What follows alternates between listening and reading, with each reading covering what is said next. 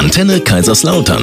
Kochen mit Peter Scharf. Live aus der Kochschule und Event Location, dem kulinarischen Kompetenzzentrum in Kaiserslautern. Wunderschönen guten Morgen. Guten Morgen. Guten Morgen. Spitzenkoch, Kräutergewürzexperte, der gerade einen Schluck trinkt, Ja. Peter Scharf. Guten Morgen, ich freue mich. Und unsere Ernährungsexpertin Eva Schmitzhöllner. Guten Morgen. So, auf Wunsch von Eva gibt es heute ein Gericht, lieber Peter, ne? Was Ja. gibt's denn? Ein Frühlingsgemüseeintopf, wobei jetzt mal ernsthaft, ob der jetzt Herbst oder egal. Also es gibt einen Gemüseeintopf der Jahreszeit. Und in welchem Monat sind wir denn? Mai. Mai. Und was gibt's im Mai alles? Junges Gemüse. Junges Gemüse. Junges Gemüse. Ja, ich habe ja auch im Mai Geburtstag, deswegen, also das kann ich nur bestätigen. Ich bin eine Maischolle. Ich bin eine Maischale. Äh, ganz gewaltige. Eva, du hast dir es gewünscht, also wahrscheinlich gehe ich mal von aus. Ja, Ist äh, schon mal, ne? man könnte auch sagen, also das hat meine Oma immer gesagt, quer durch die Garde. Quer der Stückade. So Ah, einfach quer durch die Wenn Garde. bei euch der Riesling quer durch den Gatter liegt, dann... äh, Nee, der Riesling war da nicht mit drin. Das gebe ich ja zu. Kommt da Riesling rein? Ja, aber Och. nicht viel. Och. Ja, aber man kann ja dazu trinken, oder? Auch. Gut, dann äh, haben wir einen Song und dann gehen wir die Zutatenliste mal durch. So, wunderschönen guten Morgen. Es gibt einen Frühlingseintopf. Was ist drin, Eva? Viel, viel Oh, gut. Ja. Also ganz wichtig, denke ich, ist der Fond. Also weil da ist ein Gemüsefond und steht zwar auch alternativ Geflügelfond, aber ich finde es immer total klasse, wenn man wirklich sich so ein Gemüsefond macht aus äh, Schalen von Karottenlauch oder so Abschnitte oder sowas. Ne? Und dann kommen da rein Karotten, das wissen wir, Karotten sind immer klasse, ne? da sind ganz viel Vitamine drin und äh, sind auch sehr gut verträglich.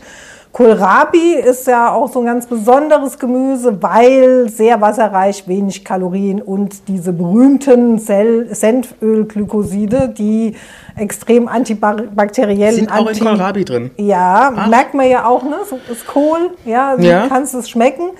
Und wo die ja noch ganz konzentriert drin sind, ist ja im Senf. Das haben wir auch mit noch im Rezept. Mhm. Ja, also es passt super. Äh, da ist ganz viel drin, ganz konzentriert. Deshalb den Senf nicht nur auf die Wurst, sondern ruhig mit in eine Suppe oder zum Würzen oder fürs Salatdressing. Also Senf ist immer eine gute Sache. Dann zwei Gemüse oder ein Gemüse, ein, ein Kraut mit viel Allicin. Das ist dieses äh, ja, ätherische Öl mit stark antibakterieller Wirkung. Haben wir Okay. im Lauch und im Schnittlauch. Ne? Die sind ja verwandt. Ah, Sehr ja. viel ätherische Öle. Schnittlauch hat auch übrigens viel Kalzium, genau wie Petersilie. Dann haben wir ein paar Spargelstängelchen drin, das passt ja jetzt in die Zeit. Ne? Spargel wissen wir ja unglaublich gesund. Ne? Kartoffeln, kohlenhydratreich, aber auch eiweißreich. Ne? Ist eine gute äh, ja, Kohlenhydratlieferant jetzt in dem Gericht. Äh, auch für, für die Sättigung und ähm, da ist auch viel Kalium drin. Also das ist auch eine ganz, ganz gute Sache bei den Kartoffeln.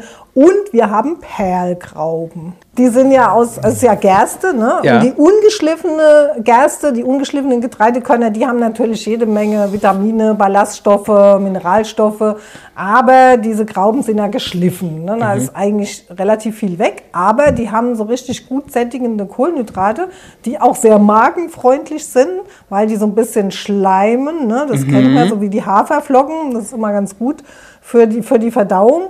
Und da sind diese besonderen löslichen Ballaststoffe drin, die haben wir auch zum Teil in den Haferflocken. Die Beta-Glucane, die wirken regulierend auf den Blutzuckerspiegel und binden Cholesterin.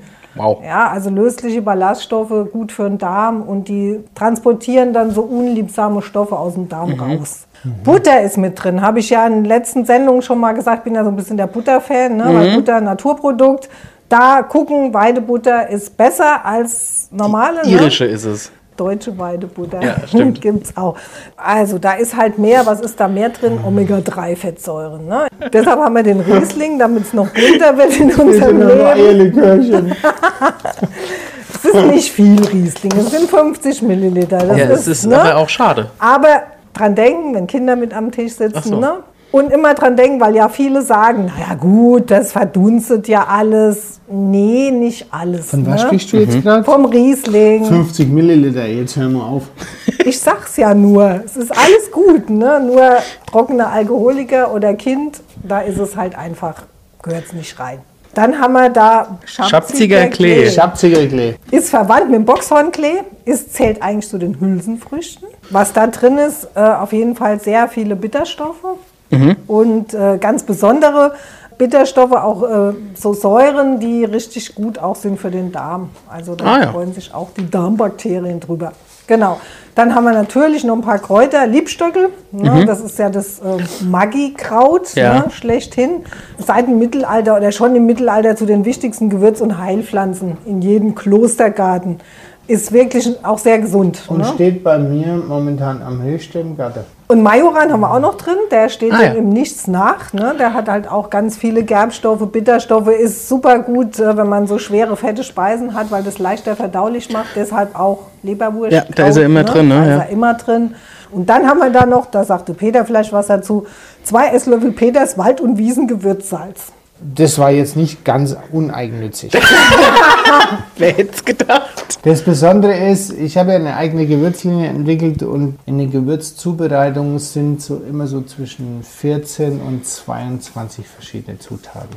Und dann ist die Grundregel, ein Drittel würzen in der Küche und zwei Drittel am Tisch. Und dann, wenn du drauf beißt und du hast noch Estragonblätter, wenn wir mit Kräutern arbeiten, arbeiten wir nur mit der höchsten Form, gefriergetrocknet, ist am teuersten. Und du mischst es da drauf, dann hast du einfach ganz unterschiedliche tolle kulinarische Wahrnehmungen. Ja. Es wäre schade, wenn man das alles in der Pfanne reinschmeißt, weil mein Ziel ist es nicht, dass die Küche gut riecht. Und deswegen habe ich hier ein Gericht entwickelt. Ich, mir, ich wollte eine, eine Gewürzmischung entwickeln, wie wenn man quasi morgens um fünf über die Wiese läuft, du hast so 30 cm Nebelschwaden und läufst am Waldrand entlang. Sowas wollte ich kreieren. Okay. Verstehst du? Ja. Und deswegen heißt es Wald und Wiese. Wir können es jetzt einfach mal so mal, heute mal ein ganz besonderer Tipp.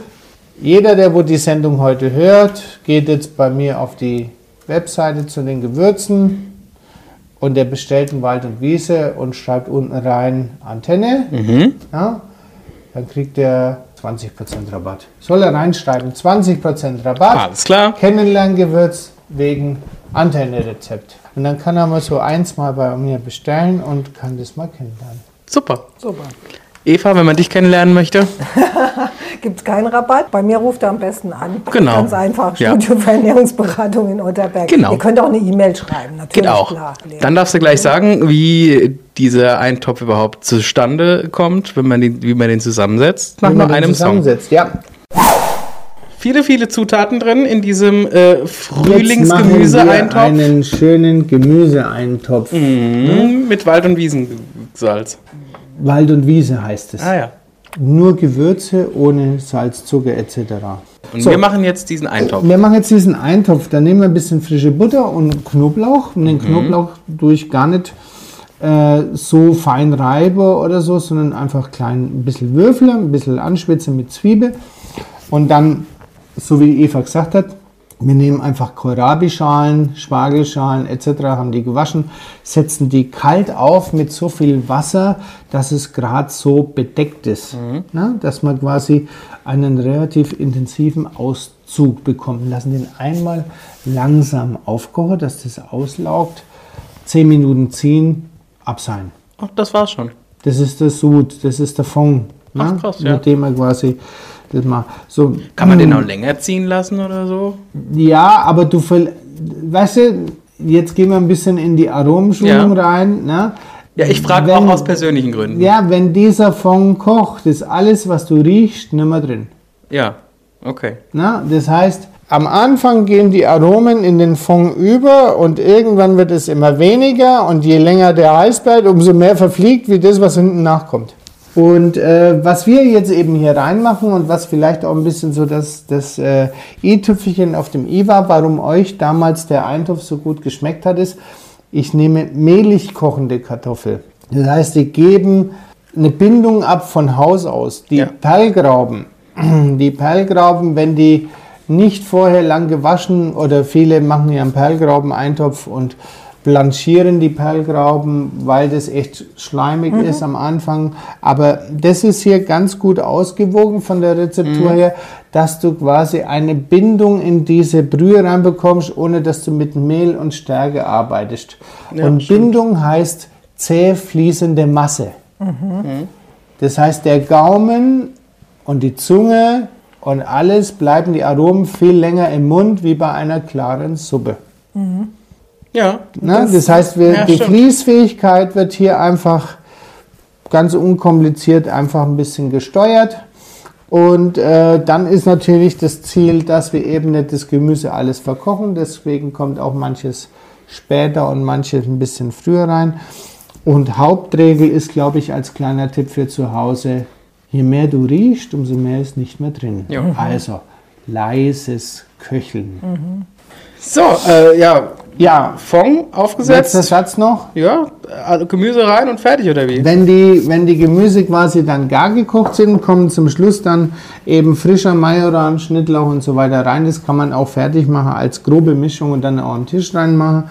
Und was eben, was ich sehr gerne mag, ist eben zum Schluss diesen Senf reinzurühren. Ob das jetzt ein grober oder ein feiner ist, ist eine reine Geschmackssache.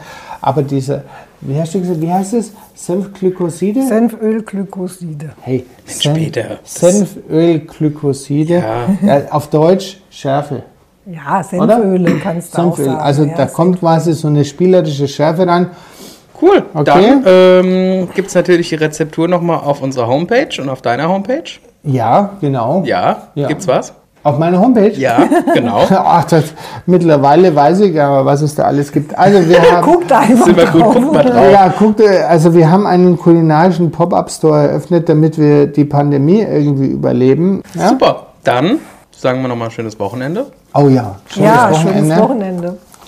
Bis zum nächsten Mal. Viel ja, Spaß. tschüss.